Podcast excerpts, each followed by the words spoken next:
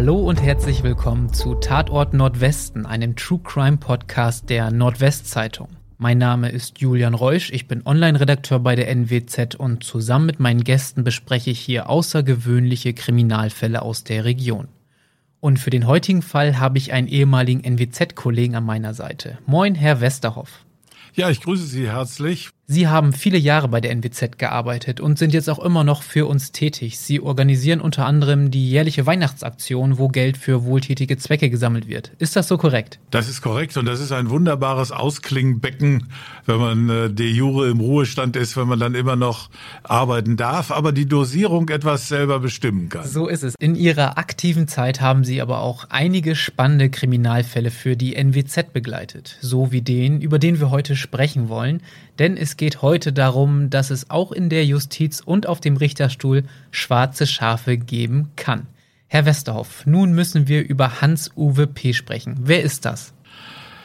Hans-Uwe P. war ein Richter am Oberlandesgericht in Oldenburg, ein Jurist auf der Überholspur, wie die Nordwestzeitung äh, damals schrieb, ein Senkrechtstarter, äh, der hoch angesehen war als äh, Richter und als Mensch im Oberlandesgericht und der dann ein jähes Ende fand und als Erpresser verurteilt wurde.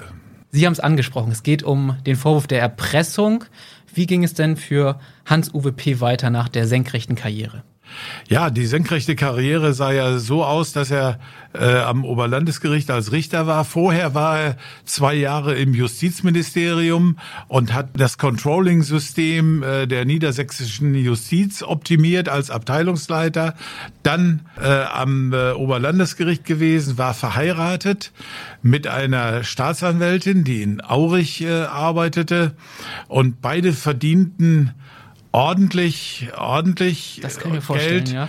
und äh, hatten dann äh, die Herausforderung, was machen wir mit unserem Geld? Wir verdienen mehr Geld, als wir ausgeben können. Also wurde mit einem Finanzberater einer Privatbank, äh, der in Oldenburg tätig war, wurde dann ein Konzept entwickelt, das aber letztlich dann zur Katastrophe führte. Sie sagten äh, schon, ein Finanzberater kommt ins Spiel. Wir nennen ihn Holger K. Was hat er dem Ehepaar denn vorgeschlagen? Holger K. hat gesagt, ihr müsst runter von den hohen Steuern, die ihr ständig zu bezahlen habt. Also wir kaufen Immobilien. Wo kauft man an der Küste Immobilien? Natürlich ostfriesische Inseln, Jüst, aber Jüst durfte es nicht bleiben. Norderney natürlich, natürlich. Äh, musste, musste her. Und auf einmal hat das äh, Ehepaar P äh, über Immobilien verfügt auf Jüst und Norderney. Wunderbare Immobilien. Nur, sie hatten sich auch 1,4 Millionen Euro dafür leihen müssen und stellten auf einmal fest, dass man zwar Steuern sparen konnte, aber dass man dann auch trotzdem Kredite bedienen musste und dann wurde es schwierig. Dann wurde es sehr schwierig, dann wurde es finanziell eng äh, zu Hause und Hans-Uwe P. war ein fleißiger Mann, ein guter Jurist. Was hat er gemacht? Er hat damals schon, äh, 2007, Internetdienstleistungen angeboten äh, gegen Honorar und hat das auch nicht so schlecht gemacht, hat also im Jahr 2007 pro Monat 5000 Euro eingenommen, zusätzlich zu, zu, seinem Gehalt on top drauf. Ja. Wunderbar, aber es reichte immer noch nicht. Ähm, wir müssen mal sprechen, über welche Schuldensumme reden wir denn hier? Es sind, äh, wir sind im Millionenbereich. Wir sind bei 1,4 1,4 Millionen Euro. Äh, das kann ja, wenn man äh, entsprechende Einnahmen hat, kann das ja ganz gut sein, aber offensichtlich waren war, die nicht da war äh, bei der Rechnung viel Hoffnung, die man gemacht hatte und wenig Seriosität.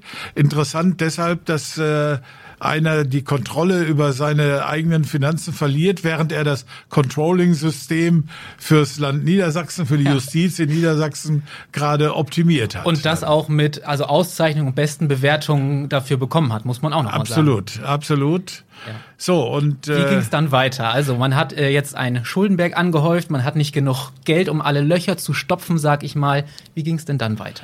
Dann wurde unter anderem ein merkwürdiger Kredit aufgenommen, nämlich der Finanzberater, inzwischen ein Freund äh, des Ehepaars, hatte noch einen anderen äh, Kumpel, den er bei Finanzgeschäften äh, geholfen hat und ihm beraten hat. Auch relativ bekannter Freund. Ein relativ bekannter Freund, zumindest unter Fußballfreunden, nämlich Jörg Heinrich, ein äh, ehemaliger Spitzenfußballer, Nationalspieler, der eine steile Fußballerkarriere gemacht hat, der aus äh, der ehemaligen DDR stammte, der dann in, bei Kickers Emden angefangen hat und seine Karriere ging dann von Kickers Emden, Borussia Dortmund, AC Florenz. Also er hat es geschafft, kann man sagen, gehörte, und gutes Geld verdient. Gehörte damals äh, zu den ersten Spielern, die gegen richtig großes Geld aus der Bundesliga nach Italien gingen. So, und dann rief Holger K., Freund der Familie P.,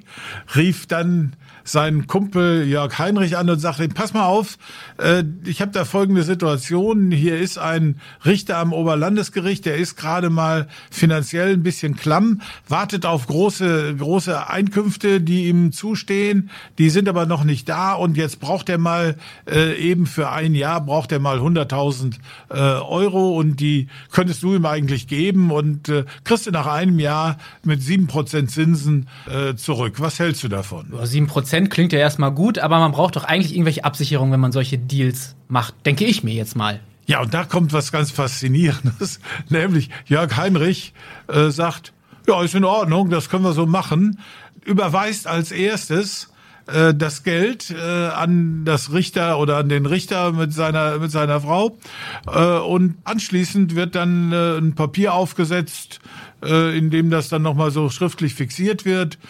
Äh, über Sicherheiten haben die nie gesprochen. Das war dann eben so. Und auf diese Art und Weise äh, hat äh, der Oberlandesgerichtsrichter versucht, bei seiner Hausbank, bei die schon ihn manchmal ermahnt haben, haben gesagt, Mensch, das ist, sieht ein bisschen schwierig aus in deiner Situation. Äh, und mit diesen 100.000 Euro hat er denen dann so signalisiert, macht euch mal keine Sorgen, äh, ich habe jetzt einen neuen großen Kunden, den ich juristisch berate und das ist die erste Zahlung von dem, also das läuft alles ganz gut. Und man muss sagen, er hat aber auch nie für Jörg Heinrich irgendwelche juristischen Beratungen gemacht. Das war einfach eine glatte Lüge. Absolut. Deine Darstellung, deine kreative Darstellung äh, seiner Finanzsituation. Ähm, wir kommen dann noch drauf, äh, wie stark er mit seinen Finanzen äh, auch jongliert hat, auch bei unterschiedlichen Banken. Das war auch ganz eindrucksvoll. Ja. Unterm Strich, diese 100.000 Euro waren keine Hilfe. Letztlich war es weiter, war es weiter klapp, war er weiter klamm und äh, musste schauen, wie, wie kommen wir dann weiter. Und dann, dann hat, passierte hat Freund, ein scheinbarer Glücksfall. Genau, dann hat sein nun Freund und Finanzberater Holger K ist auf was aufmerksam geworden, was in Emden spielt. Was ist denn ihm zu Ohren gekommen? Ja, Holger K., muss man, muss man wissen, war inzwischen äh, nicht mehr als Finanzberater in Norddeutschland tätig, sondern war ausgeschieden äh, bei, bei seiner Bank war in Rosenheim in Bayern, äh, hatte er sich als Unternehmensberater niedergelassen, hatte aber noch einen alten Kumpel bei seiner alten Bank in Emden und hörte hörte von einem faszinierenden Fall, nämlich von einem äh, Emder Stahlbauunternehmer, der in Schwierigkeiten äh, geraten war. Das war Danny. Danny äh, hatte unter anderem in seinem äh, Angebot in seiner Firma spezielle Schweißarbeiten äh, zu machen und äh, bei Schweißarbeiten ist es so, dass man für verschiedenste Verfahren äh, Dokumente braucht, die einen befähigen, mit denen man nachweist, dass man befähigt ist, äh, so vorzugehen. Und das fehlte in einem speziellen Fall. Und da hat er mal die das entsprechende Papier, das hat er selber gestaltet und umgestaltet und auf jeden Fall. Es ging um Urkundenfälschung wurde ihm vorgeworfen, Urkundenfälschung und einmal dürfen Sie jetzt raten, wer die Ermittlungen gegen Danny so, führte. Ich habe mich ja natürlich gut vorbereitet auf den Fall und ich sag mal so, unser Richter kennt diese Frau sehr gut. Genau, das war nämlich seine Ehefrau Susanne, die in Susanne Aurich, P., genau. Susanne P., die in Aurich als Staatsanwältin tätig war und die gegen äh, den Stahlbauunternehmer, den Emder Stahlbauunternehmer Danny zu ermitteln hatte. Und wie das bei einem Juristen-Ehepaar so sein kann, wie es nicht, wie es sein soll, ja. aber wie es sein kann, hat man dann abends am Küchentisch äh, darüber gesprochen und der erfahrene der erfahrene Oberlandesgerichtsrichter hat dann auch äh, der Ehefrau Staatsanwältin gelegentlich schon mal den ein oder anderen guten Hinweis gegeben. Das heißt im Klartext, der hat teilweise diese Fälle für seine Frau auch bearbeitet genau. äh, zu Hause. Er hat was, komplette Akteneinsicht bekommen, hat alles nachgelesen, was natürlich nicht erlaubt ist, weil es einfach auch ja Dienstgeheimnisse sind. Ein absolutes No-Go und äh, aber es äh, kam dann, ist passiert und nun kam, nun kam der rettende Gedanke. Jetzt kam der Gedanke, das kann, können wir doch nutzen. Genau. Was ist dann passiert? Man ist, glaube ich, auf diesen Unternehmer zugegangen. Jawohl. Unser Richter hat dann seinem, seinem Kumpel Unternehmensberater gesagt, den holen wir da raus. Da, da machen wir äh, einen raus. Wir sorgen dafür, dass das Verfahren eingestellt wird und dann haben sie gemeinsam überlegt, wie müssten denn dann so die pekuniären Bedingungen äh, sein und äh, sind dann drauf gekommen, ach ja, äh, lassen wir ihnen mal 5000 Euro dafür bezahlen. Äh, das kam ihnen dann äh, nach einer Weile nicht ausreichend vor. Haben gesagt, okay, plus ein Beratervertrag über 500 Euro monatlich. Das scheint dann so das Richtige zu sein. Und dieses Angebot hat dann der Unternehmensberater Holger K. dem Emder Unternehmer Danny G. unterbreitet. Da gibt es nun zwei Sichtweisen und Darstellungen dieser ja. Unterbreitung. Dazu ganz kurz möchte ich einmal einwerfen, weil es ja nun mal auch um das Thema Erpressung geht. Ich habe mich in Vorbereitung auf diesen Fall auch nochmal eingelesen, was denn laut Strafrecht überhaupt Erpressung bedeutet. Ich lese mal die Definition vor. Erpressung bedeutet, wenn man jemanden rechtswidrig mit Gewalt oder Drohung mit einem empfindlichen Übel zu einer Handlung, Duldung oder Unterlassung nötigt und dadurch dem Vermögen des Genötigten oder eines anderen einen Nachteil zufügt. Diese Definition sollten wir im Hinterkopf behalten, weil darum dreht sich ja auch noch ganz viel in dem Fall. Darauf werden wir noch intensiv zurückkommen.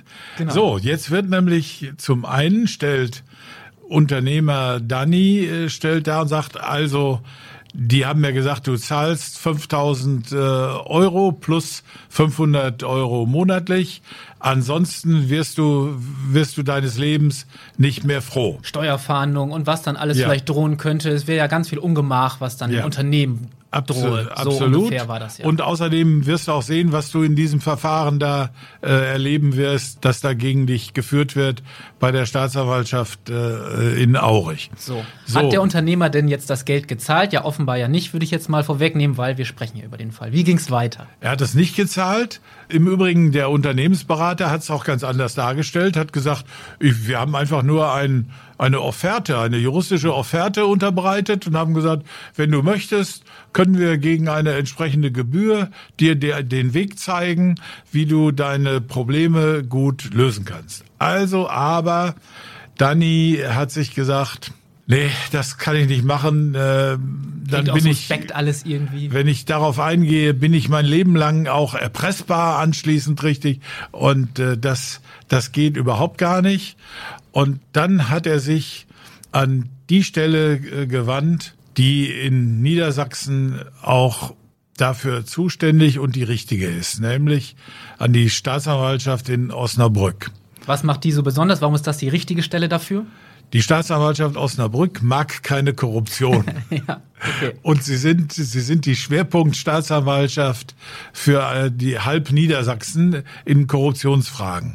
Die andere Schwerpunktstaatsanwaltschaft ist in Celle äh, zu dieser Thematik. Und insofern ist man bei diesen Fragen dort gut aufgehoben. Gut aufgehoben. Die mögen keine Korruption und äh, haben sofort heftig äh, losgelegt, aktiv zu werden. Genau, dann ähm, lag der Fall bei der Staatsanwaltschaft. Wie hat die denn dann gehandelt? Die haben das ganz große Besteck, wie man so sagt, ausgepackt, äh, haben Telefonüberwachungen gemacht, haben alles kontrolliert, alles nachgeguckt, was sie nachgucken konnten und sind dann äh, irgendwann zu dem Ergebnis gekommen beim Abhören auch von Telefongesprächen. Äh, ja, da ist was dran an dem Vorwurf. Das, das ist, handelt sich um einen klaren Fall von Erpressung und da schlagen wir auch zu im übertragenen Sinne ja. und da greifen wir ein und dem schieben wir einen Riegel vor. Bevor wir da jetzt weitermachen, noch eine kurze Frage. Sie sagten ja, es geht um 5000 Euro bei dem Emder Unternehmer. Da habe ich mich jetzt schon gefragt. Also 5000 Euro bei einem Schuldenberg von über einer Million Euro. Es sind zwei Personen ja auch in diesem Vorgang, nenne ich ihn mal, involviert, dass man womöglich das Geld auch noch teilen muss. Vielleicht bleibt bei dem Richter-Ehepaar, äh, vielleicht, also beim Richter, bei dem Richter, nicht bei der Frau, die war ja nicht mit dabei, aber vielleicht 2500 Euro hängen. Das ist doch eigentlich ein Tropfen auf dem heißen Stein. Es ist doch, also er muss ja schon gewusst haben, in welche Situation er da gerät, wie gefährlich dieser Weg ist, den er da einschlägt, oder? Absolut. Es war eine reine Verzweiflungstat, aber man nahm eben alles mit, was man mitnehmen konnte. Ne? So von von äh, 70 Cent Angeboten äh, für Papiere im Internet zum Runterladen äh, bis hin zu solchen Sachen. Es wurde alles mitgenommen äh, in dieser Situation, die wirklich verzweifelt war. Weil ja. jeder Euro einfach wichtig war. Sie hatten mir ja. auch gesagt, er hat sich auch selber bei Unternehmen gemeldet, um auch nochmal seine Dienste anzubieten. Stimmt das? Ja, es gibt ein äh, großes Energieunternehmen hier im äh, Nordwesten und äh, denen hat er einen feinsinnigen äh, Brief äh, geschrieben. Ich zitiere mal äh, den, den Anfang. Da schreibt er also an den Vorstandsvorsitzenden, als auriger Bürger verfolge ich seit Jahren die Entwicklung Ihrer Firma mit Sympathie und Respekt. Im Rahmen einer Nebentätigkeit unterstütze ich seit einigen Jahren insbesondere Unternehmen bei der Aufarbeitung und Lösung juristischer Fragestellungen. Ich füge ein Kurzprofil meiner Person bei. Ich bin sicher, dass Sie, wie die anderen Unternehmen auch, juristisch bereits hochrangig und hervorragend beraten werden.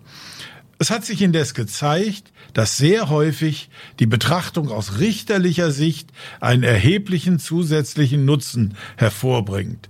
Ich frage daher an, ob Sie Interesse an einer Kooperation haben und später verweist er dann natürlich auch noch darauf, meine Frau ist vom Beruf Staatsanwältin. Staatsanwältin natürlich. So. Ja. Also da das war er überall äh, aktiv und so. versuchte zusätzlich zu seinem Richtergehalt, das ja eigentlich ausreichen Mehr sollte für eine un, für ein unabhängiges Leben ohne wirtschaftliche Probleme. Ja. So, also diese Situation haben wir. Jetzt waren wir schon bei der Staatsanwaltschaft, die dann die Beweise gesammelt hat. Wie ging es denn weiter? Ich glaube, wir müssen jetzt dafür an den 27. September 2007 springen, denn auf einmal bekam Hans-Uwe P. Besuch in seinem Büro im Oberlandesgericht. Ja, das war ein schockierendes äh, Erlebnis für das gesamte Oldenburger Oberlandesgericht, für alle Kolleginnen äh, und Kollegen äh, von Hans-Uwe P., der nicht nur als hervorragender Jurist galt, sondern auch ein sehr beliebter und umgänglicher Kollege war, hoch angesehen. Und auf einmal kommt die Staatsanwaltschaft und sagt, stopp, bitte beiseite, alles wird hier beschlagnahmt. Du bist auch sofort äh, vom Dienst freigestellt, du machst gar nichts mehr. Äh, wir übernehmen hier die Regie und dann wird er also auch dann äh, raus rausgeführt irgendwann äh, ein, ein ein Schock und niemand wusste, wie man damit umgehen sollte. Keiner konnte es glauben und fassen, ja. Genau und da spätestens da muss ja auch sein eigenes Kartenhaus wahrscheinlich zusammengefallen sein, dass er da ahnt geahnt hat, in meinem Beruf kann ich spätestens jetzt wahrscheinlich nicht mehr zurück. Oder wie würden Sie das interpretieren? Zu dem Zeitpunkt war er noch Kämpfer.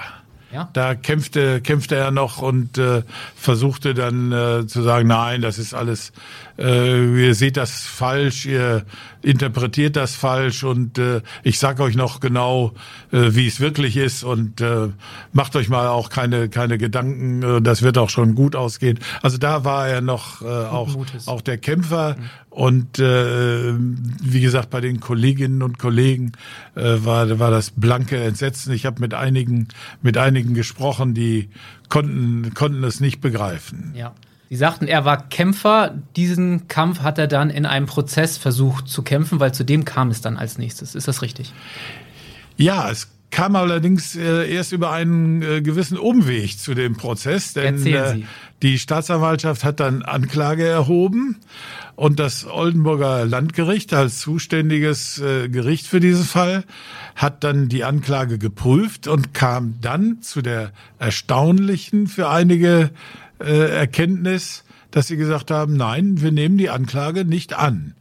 Denn es handelt sich aus unserer Sicht erkennbar nicht um eine Erpressung. Denn was bedeutet Erpressung? Wir haben es eben Wir haben es gerade äh, definiert gehört. Ja? Nicht? Man muss jemanden Ungemach androhen. Schlimmes Übel muss einem äh, angedroht werden.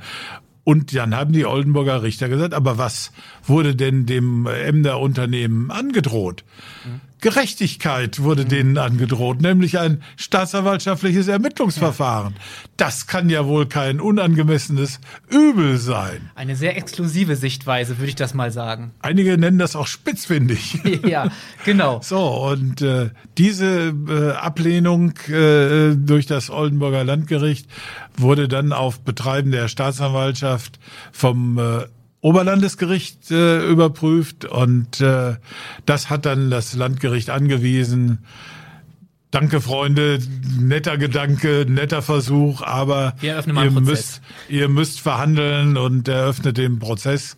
Und äh, das musste dann auch geschehen und äh, so hat das dann weiter seinen Lauf genommen. Dann kommen wir jetzt tatsächlich zum Prozess. Hat er denn alle Vorwürfe zugegeben oder wie ähm, haben sich die ersten Tage im Prozess dargestellt?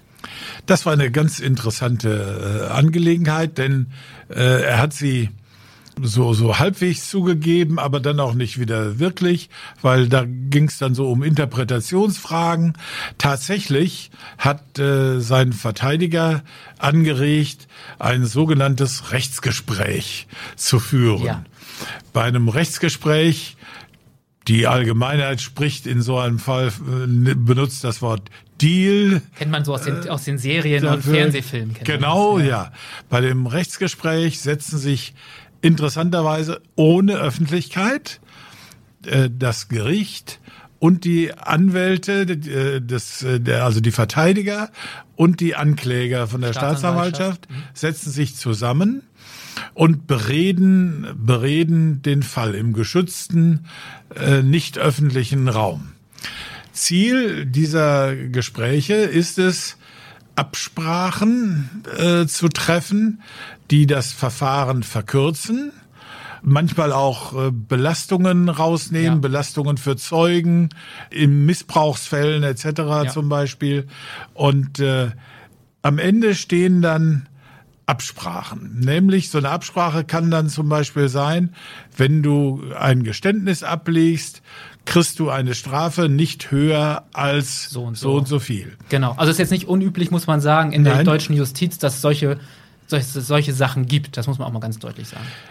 Um die Anrüchigkeit, um die zu verhindern und um dagegen vorzugehen, ist der Vorsitzende Richter auch gehalten, anschließend äh, die Inhalte dieses Rechtsgesprächs transparent zu machen, weil natürlich haftet dem ein gewisses Geschmäckle ja, äh, oft bei Frage.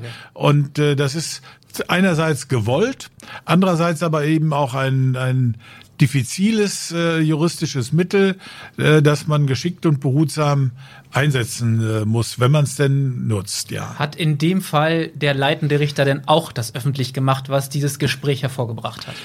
Das hat er getan und hat dann mitgeteilt, ja, wir haben ja jetzt hier drei, drei Angeklagte. Und wir könnten äh, uns vorstellen, dass bei einer, bei einem entsprechenden Geständnis äh, der Hauptangeklagte, unser Richter Hans Uwe, äh, maximal eine Strafe von einem Jahr Freiheitsstrafe ausgesetzt zur Bewährung äh, bekommt dass äh, der Mitangeklagte Unternehmensberater Kumpel aus Rosenheim, Holger, äh, dass der acht Monate äh, zur Bewährung bekommt und dass es eine geringe Strafe auch äh, für die auch Mitangeklagte äh, Ehefrau äh, des Richters gab, äh, der Geheimnisverrat vorgeworfen war, weil sie diese Informationen ihrem Mann nicht hätte geben dürfen. Genau. So, das teilte also dann äh, der Richter mit. Wie war denn danach die Stimmung im Gerichtssaal, als das verkundet wurde? Heftig. Die war heftig, denn äh, da gab es eine ganze Reihe von von Leuten, die waren die waren sauer, die waren empört nach dem Motto: Da sieht man's wieder. Die Großen tun sich gegenseitig äh, nichts. Das berühmte Wort von der Krähe, die der anderen kein Auge aushackt, äh, fiel dann und es gab also lautstarke Proteste im Gerichtssaal äh, und äh, es musste ähm, einen Hinweis geben, dass äh, solch ein Verhalten in deutschen Gerichtssälen nicht nur nicht erwünscht, sondern auch nicht erlaubt und auch nicht geduldet werde. Ja, ja. absolut. Es muss erstmal wieder Ruhe einkehren. Ja. Ähm, haben denn dann die, Sie sagten, drei Angeklagte haben wir jetzt gerade in dem Moment auf diesen Deal, haben Sie ihn angenommen oder ähm, wie ging es dann weiter? Ja, alle nahmen den Deal äh, zunächst an und dann wurde auch der Teil des Deals, der sich mit der Ehefrau und mit dem Kumpel beschäftigte, wurde sehr schnell abgewickelt. Die, gegen die Ehefrau wurde das Verfahren eingestellt gegen eine Auflage. Sie musste 200 Stunden gemeinnützige Arbeit äh, leisten. Ja äh, innerhalb eines halben Jahres. Das wird dann auch nochmal äh, Kann definiert. Dann zehn Jahre Zeit lassen, sondern genau, sondern ja. das muss innerhalb eines halben Jahres abgeleistet werden. Und sie wurde, sie wurde versetzt. Sie konnte nicht mehr an ihrer alten Stelle und ihrer alten äh, Funktion äh, arbeiten. Und äh, der Unternehmensberater Kumpel der bekam dann tatsächlich auch diese avisierte Strafe von acht Monaten Haft auch zur Bewährung ausgesetzt. Und damit waren die zwei Fälle schon beide aus dem Verfahren auch raus. Wir hatten dann anschließend nicht mehr drei Menschen auf der Anklagebank, sondern nur noch unseren, Richter Hans-Uwe P. Richter Hans-Uwe P. Genau. Aber Sie sagten ja, eigentlich haben doch alle drei den erstmal angenommen. Warum lief sein Verfahren denn dann weiter? Ja, es musste ja dann noch seine Bestrafung äh, dann festgelegt werden. Und dann wurde eben, wurden auch noch weiter Zeugen, Zeugen vernommen, um dann äh, das richtig, seine Strafe oder richtig zu finden, um seine Tat richtig zu bewerten. Und dabei passierte dann etwas ganz Faszinierendes, weil äh, der, so wie die Katze das Mausen nicht lässt, lässt auch der Richter das Juristen ja. äh, nicht sein. Wie also, meinen Sie das? Also hat unser angeklagter Richter weiterhin immer wieder darauf verwiesen, ja, ich habe das zwar alles gemacht, was ihr mir vorwerft, insofern bin ich ja auch geständig, äh, aber ihr bewertet das ja ganz falsch. Äh, sondern das war ja ganz, ganz anders. Ich habe ja nur ein äh, juristisches Angebot unterbreitet. Das war eine große Eselei von mir. Das hätte ich niemals tun dürfen. Auch eine Pflichtwidrigkeit. Äh, aber es war niemals eine Straftat sondern das war einfach nur, ich habe ein juristisches Angebot unterbreitet, der hat es nicht angenommen, nur gut. So.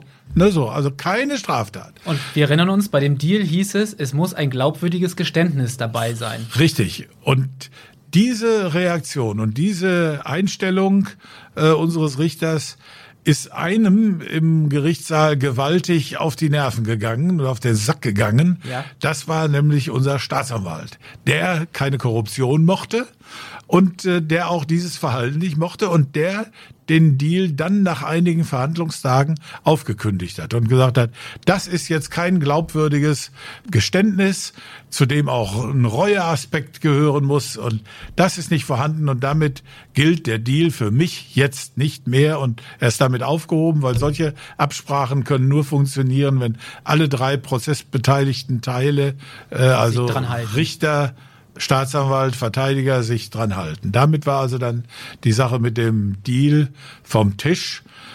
Und, und ich Prozess, glaube, das war auch gut so. Ja, und der Prozess ging dann weiter und jetzt kommen wir wieder zu unserem Fußballnationalspieler Jörg Heinrich. Der musste dann ja auch als Zeuge aussagen.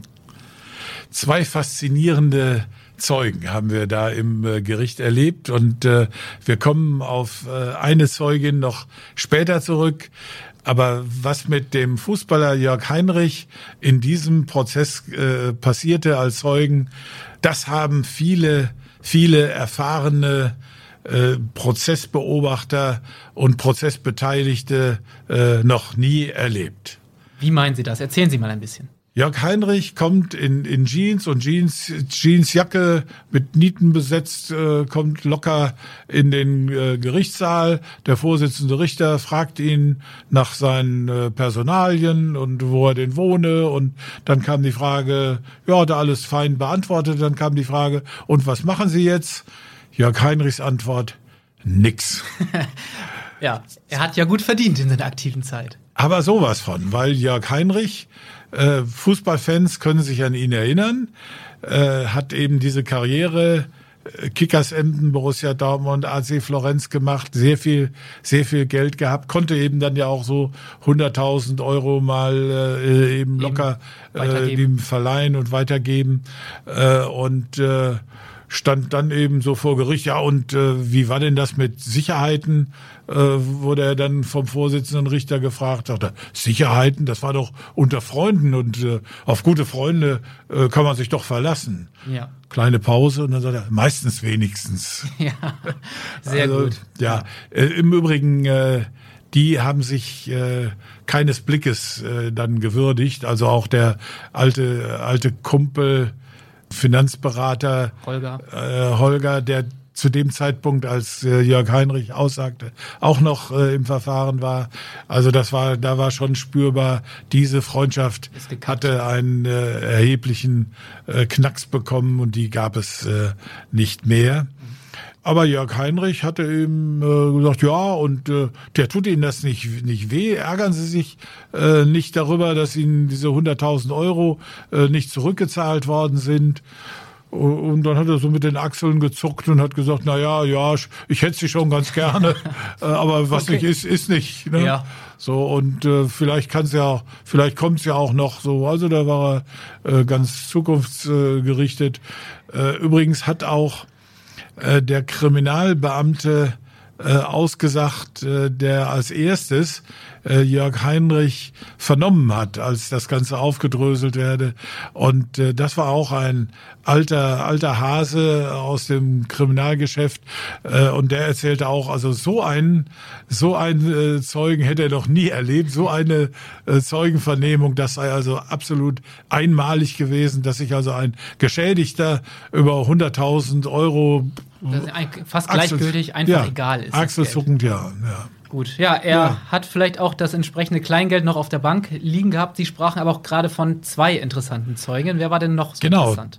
Die zweite, die zweite Zeugin war eine aus äh, Europa, aus Osteuropa äh, stammende Finanzexpertin des Landeskriminalamtes. Genau, weil jetzt kommen wir so ein bisschen dazu, wie das ganze Konstrukt äh, der Eheleute P war. Erzählen Sie doch mal.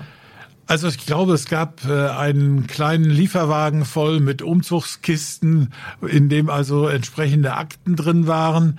Diese Finanzexpertin des Landeskriminalamtes hat sich dann, äh, ich meine, mehrere Wochen äh, einge eingeschlossen, quasi mit diesen Unterlagen und hat die aufgedröselt. Und das war eine, eine Frau, die wusste, äh, was sie zu tun hatte und äh, eine absolut professionelle Person in äh, dieser Angelegenheit.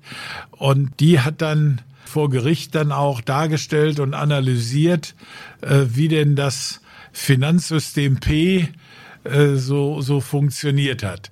Da blieben uns normalen Bankkunden, standen da die äh, Augen offen und die Ohren, das war unglaublich. Der Hans-Uwe P. hatte nicht nur ein oder maximal zwei Konten, sondern es waren ein paar mehr bei auch mehreren Banken. Erzählen Sie doch mal. Das war korrekt. Es waren, glaube ich, genau nicht, äh, glaube ich, sondern es waren genau 37 Konten bei 16 verschiedenen Banken. So. Und da jonglierte er ständig hin und her, so dass er immer den Eindruck versuchte zu erwecken, er ist liquide. Mir geht's eigentlich ganz gut. Ne? So, und also die wurden immer wieder neu aufgesetzt, damit er irgendwo Löcher stopfen konnte, damit seine finanzielle Situation eigentlich nicht ans Tageslicht Genau, kam. das hat er so versucht vor den Banken zu verschleiern und auch äh, nicht ganz ohne äh, Erfolg eine Weile. Genau, es ist viele Jahre gut gegangen, muss man sagen. Bis es dann am Ende dann doch zu dem großen Knall äh, gekommen ist.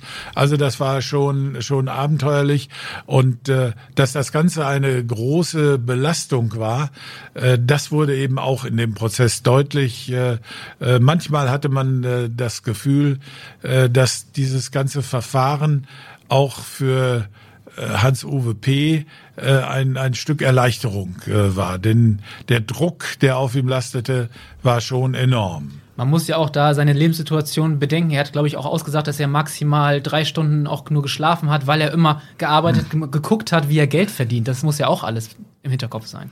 Die hatten auch noch einen kleinen, kleinen Sohn äh, zu, zu versorgen. Also das war schon, schon heftig. Und er hat auch mal angedeutet, äh, dass er manchmal auch am Rande seiner Kräfte war, so dass er manchmal auch daran gedacht hatte, vielleicht beendest du das äh, mhm. Ganze, ja. indem du auch dein Leben beendest. Also er hätte wahrscheinlich auch medizinische Hilfe in Anspruch nehmen müssen oder zumindest psychische, also da psychische Unterstützung ja. haben ja. müssen. Ja. Wahrscheinlich war er in so einer Situation. Wir haben jetzt über den Prozess gesprochen, zwei interessante Zeugen wurden vernommen.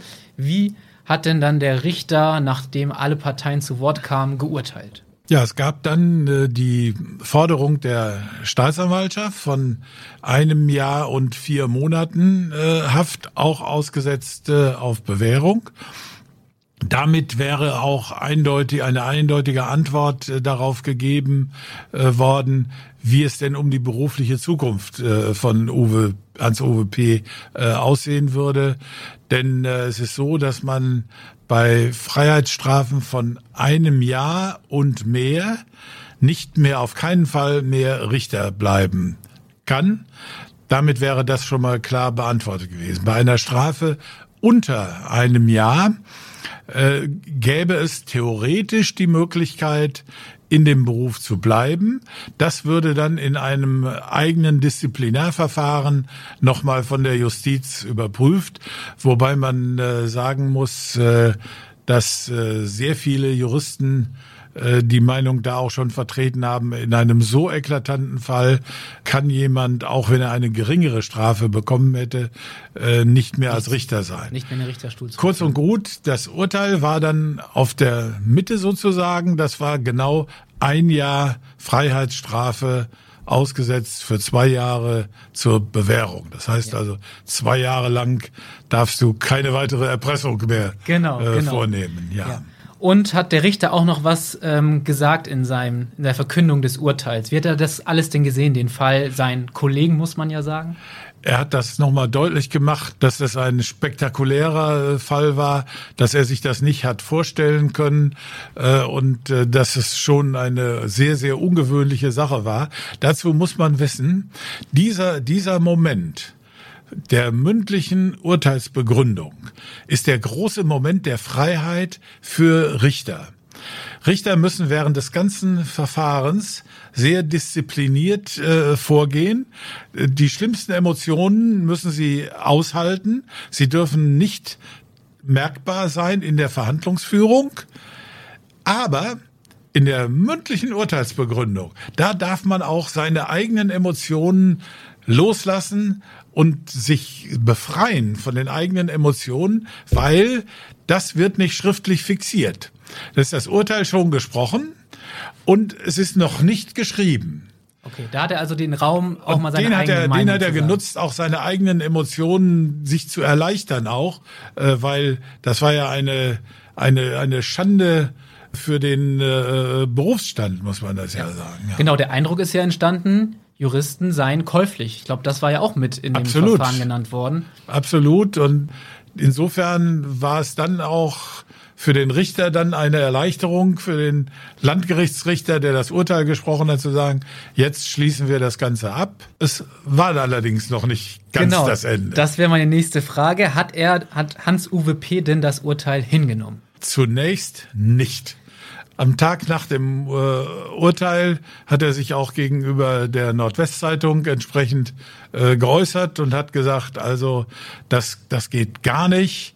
Die haben das völlig, völlig falsch äh, beurteilt, meine Tat. Wie gesagt, große Eselei, Pflichtversäumnis, aber keine Kriminalität, keine Erpressung und äh, das kann ich auf keinen Fall auf mir sitzen lassen. Und äh, in Fachkreisen wird auch äh, das äh, Urteil des Oberlandesgerichtes sehr kritisch gesehen, das äh, gesagt hat, wir müssen hier verhandeln. Und also ich werde das den Bundesgerichtshof anrufen und Revision äh, beantragen. Und damit war er im Übrigen nicht alleine.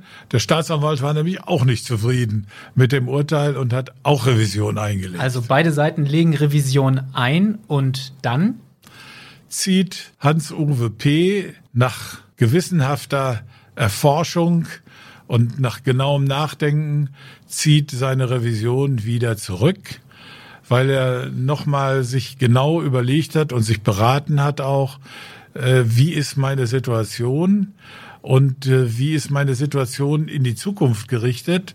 Und dann hat er gesagt, ich will einen Neuanfang äh, versuchen, ich will die Region verlassen, ich habe ja meinen Job verloren, aber ich habe nicht meinen Verstand verloren. Ich bin weiter ein guter Jurist und äh, wenn ich dann jetzt hier still bin, keine Wellen mehr schlage, das heißt also auch die Revision zurücknehme, dann habe ich außerhalb der Region eine bessere Chance, wieder neu anzufangen. Haben Sie denn verfolgt, wie es nach dem ganzen Prozess für ihn weiterging? Sie können den juristischen Beistand von Hans-Uwe P. Äh, auch heute noch in Anspruch nehmen. Nicht mehr hier im äh, Nordwesten, sondern in anderer Stelle. Da arbeitet er als Rechtsanwalt, er hat eine Kanzlei und äh, bietet auch äh, digitale Dienstleistungen an, wie, wie damals. Kommt uns bekannt vor. Schreibt äh, für digitale äh, juristische Fachzeitschriften schreibt er äh, gut angesehene Aufsätze äh, und äh, verweist auch auf seiner Internetseite sehr deutlich darauf, dass er vor seiner Rechtsanwaltstätigkeit was gemacht hat? Richter am Oberlandesgericht war. Also den Hinweis hat er noch nicht rausgenommen, der steht noch in seinem Lebenslauf. Und man muss auch überlegen, der, das ganze Verfahren, da war er, glaube ich, Mitte 50 er ja. arbeitet heute noch. Also genau. mal hoch, das war 2007, ich glaube 2009 war der Prozess, wenn ich mich nicht genau, irre. Genau, ja. Also ja. er wird jetzt auf die 70 zugehen. Das ist korrekt, das ist korrekt, aber als, als Rechtsanwalt, äh, wenn er Notar wäre, da gäbe es dann beim Notariat äh, eine Altersbegrenzung irgendwann, aber äh, das äh, ist er nicht, aber als Rechtsanwalt äh, im eigenen Büro. Kann man äh, weiterarbeiten, solange arbeitet, man möchte. Arbeitet er weiter und er ist ein fleißiger, fleißiger Mann ja immer gewesen und äh, wir können nur hoffen für ihn, äh, dass er auch seine Finanzen inzwischen äh, besser im Griff hat als damals. Genau. Ich hätte noch die Frage, welche Konsequenzen hatte das denn noch für ihn und auch vielleicht für seine Frau? Denn ich glaube, mit dem Austritt und dem ganzen Prozess hat er jetzt auch seine Pensionsansprüche verloren. Können Sie das mal alles erzählen, was das bedeutet? Ja, er hat seine Pensionsansprüche verloren, aber Landläufig denken wir immer, das ist die finanzielle Katastrophe. Tatsächlich ist es ja so, dass man nur aus dem, nur in Anführung, äh, aus dem System der Pensionen umgruppiert wird in das Rentensystem. Das heißt also, er bekommt, er ist dann weiter berechtigt, eine Rente zu bekommen, äh, die natürlich nicht so gut äh, ausfällt wie eine Pension. Äh, und äh, er hat natürlich auch jetzt neue Anwartschaften als für seinen Ruhestand äh, sich erarbeiten können durch die Zeit, in der er jetzt äh, dann tätig gewesen ist und weiter tätig ist. Also insofern denke ich, kann es ein äh, Happy Happy End in Anführung für kann. den äh, Ruhestand äh, durch, durchaus geben. Mhm. Äh, vielleicht Vielleicht ist ihm ja auch irgendwie noch eine kleine Wohnung auf Norderney geblieben. Wer das weiß. Wissen wir tatsächlich wir nicht. nicht. Ich habe nur mal gelesen, dass glaube ich ein oder zwei Wohnungen hatte er mal verkauft in den ganzen Prozess. Äh, ob er noch welche übrig hat, wir wissen es tatsächlich an dieser Stelle nicht. Was bedeutete denn das alles für seine Frau? Die hat ja auch wurde auch nachgewiesen, dass sie nicht korrekt gehandelt hat. Ja, sie hat eben einen Knick in der Karriere äh, gehabt und den sie, den sie aushalten musste, aber sie ist ansonsten nicht mehr auffällig äh, gewesen und hat das ja auch hingenommen und äh, hat was ja auch einiges zeigt über die Beziehung der beiden, äh, hat weiter zu ihrem Mann äh, gehalten, auch in dieser äh, schwierigen, schwierigen Zeit, wobei äh, es auch tatsächlich glaubwürdig war, dass sie von dieser Erpressungsgeschichte wirklich nichts gewusst hat. Das kam glaubwürdig über und insofern da war das Gericht ja, ja auch von überzeugt, dass das ja. der Fall ist. Ja. Trotzdem hat sie nicht mehr als Staatsanwältin gearbeitet, sondern wurde in den Innendienst versetzt, kann man, glaube ich, auch noch mal an der Stelle anfügen. Ein Fall möchte ich jetzt zum Schluss aber auch noch eben aufklären, denn das Ganze kam ja ins Rollen durch ein Emder Unternehmen, der bei den Urkunden vielleicht selber Hand angelegt hat. Wissen Sie, wie dieser Fall denn ausgegangen ist? Ja, Danny hatte ja äh, tatsächlich eben so eine Schweißurkunde äh, kreativ äh, dar, dargestellt, was de facto dann als Urkundenfälschung galt. Aber äh, das Verfahren äh, ist eingestellt worden. Er ist äh, nicht verurteilt äh, worden dafür. Und äh, wir wissen auch nicht, was aus seiner Absicht geworden ist, eine Privatklage gegen seine Bank äh, zu führen. In dem Prozess hat er angekündigt, er werde gegen seine Bank vorgehen, weil das Ganze ja nur hat passieren können, weil ein Bankmitarbeiter aus Emden indiskret war und seinem Kumpel äh, in Rosenheim Holger K. Holger K. den Hinweis gegeben hat, da ist was.